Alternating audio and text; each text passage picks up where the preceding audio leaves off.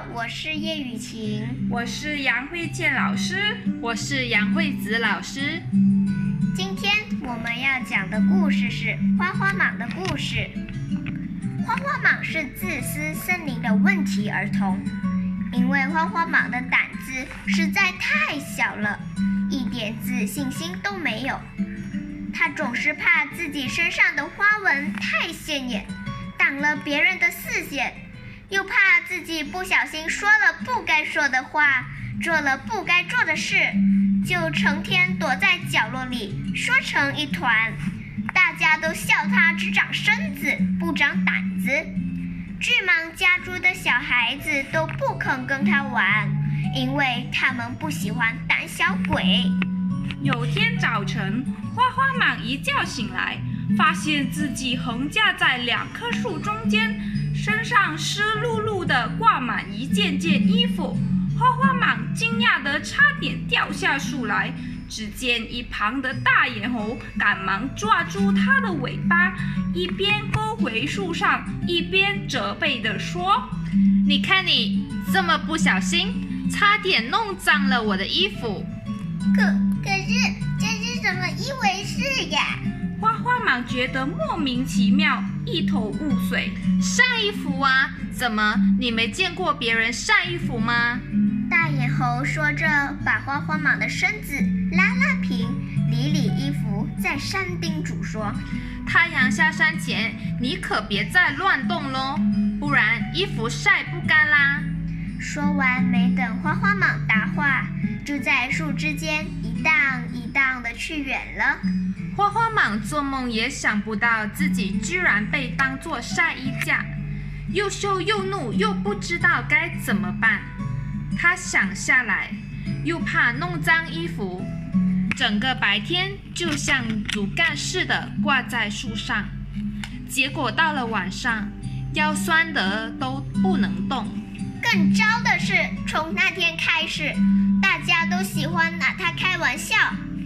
花花蟒常常睡到一半，梦到大地震，醒来一看，发现自己被长臂猿抓着头尾当跳绳玩。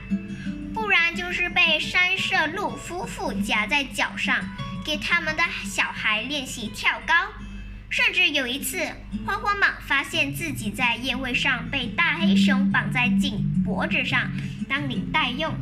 花花蟒伤心极了，他不了解大家为什么都要取笑他，为什么大家都要开他玩笑。花花蟒越来越孤僻了，它离大家远远的，成天躲在洞里不肯出来。好心的猫头鹰注意到可怜的花花蟒，特地过来安慰它：“振作起来，花花蟒，你千万不要因为别人对你的态度不好就失去信心，你一定要对自己有信心。”可可是要怎么才有信心呢？花花蟒一脸茫然地问。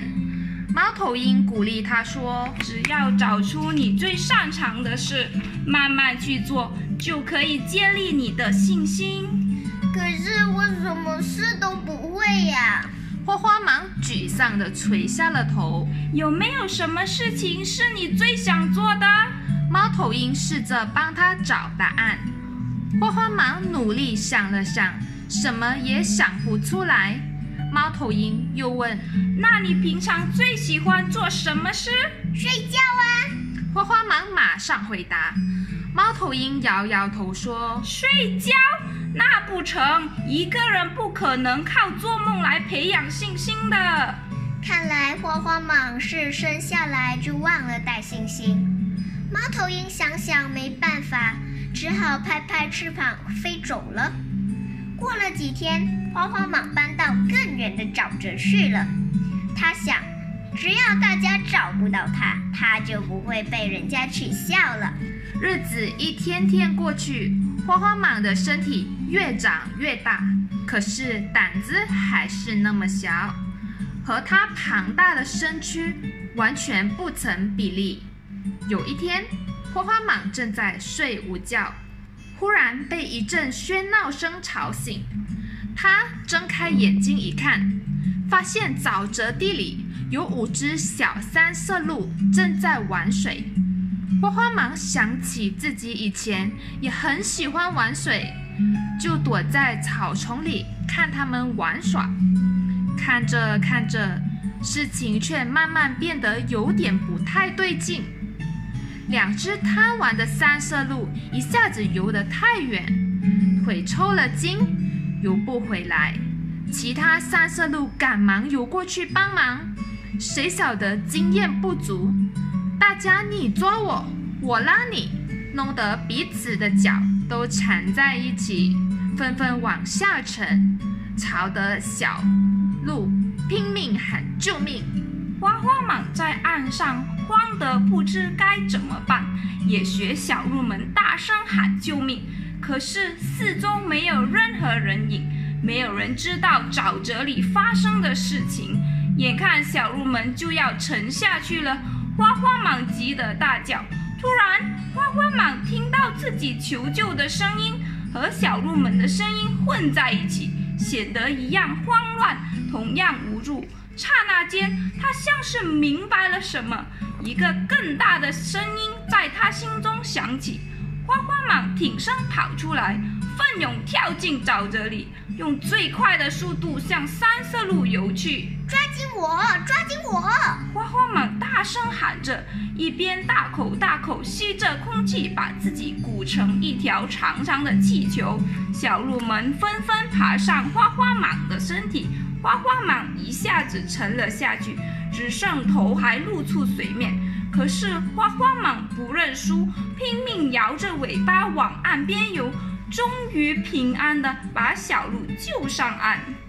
三色鹿夫妇非常感激花花蟒救了他们的孩子，特地请他吃了顿丰盛的大餐，并且诚恳地邀请花花蟒搬来和他们一块儿住，做小鹿的游泳教练。花花蟒高兴地点头答应。没多久，花花蟒的英勇事迹就传遍了整个森林。可是，有的人相信，有的人怀疑，有的有的人说小鹿一定是被水呛昏了头，才误以为花花蟒救了他们。还有人说，他们亲眼看到一个蒙面的独行侠救起小鹿，只是蒙面侠。为善不为人知，潇洒走了，才让花花蟒捡了现成的便宜。从前欺负花花蟒的人，更是一口咬定他没那么大胆子。可是不管别人怎么想，花花蟒一点也不在乎，因为只有他知道，他终于找到自己的信心了。不论以后发生什么事情。他都不会再是从前那个胆小的花花蟒了。